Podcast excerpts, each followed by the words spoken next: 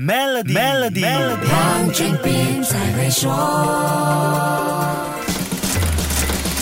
你好，我是黄俊斌。令吉汇率走势疲弱，不管是商家还是消费者都不好过，成本上升造成物价上涨，通货膨胀的压力人人都感受得到。有人说，这次国家银行调高隔夜政策利率 OPR，或许能够对令吉的疲弱有一点帮助。情况是这样的吗？我请马来西亚经济研究院研究员肖赛子博士来分析解说。资本是逐利的嘛，它是追逐的这个利益的。那在短期套利资本自由流动的前提下了，利率的变动是会直接影。影响到国际短期资本的一个流动的，进而影响到汇率。当然，这是一个相对比较短期或者是中期的效应。如果是这样的话，这次调高 OPR 也跟扶持令吉汇率有关吗？经济师又观察到什么呢？我个人并不觉得这个汇率的这样的一个波动是这一次国行决定加息的其中的一个非常明显的一个重要的因素。另外一个方面，你会看到的是，虽然它是星期三公布的一个消息，但是从星期四、星期五的市场的反应来看，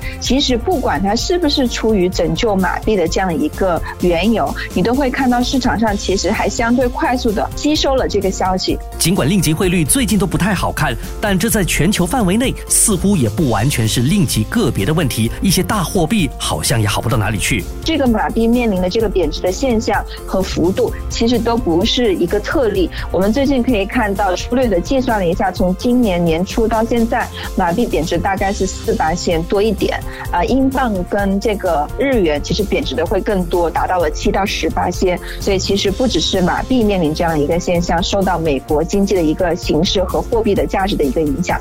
既然这是一个全球性的情况，那影响令吉汇率的根本问题是什么呢？下一集跟你说一说。守住 Melody，黄俊斌才会说。黄俊斌才会说。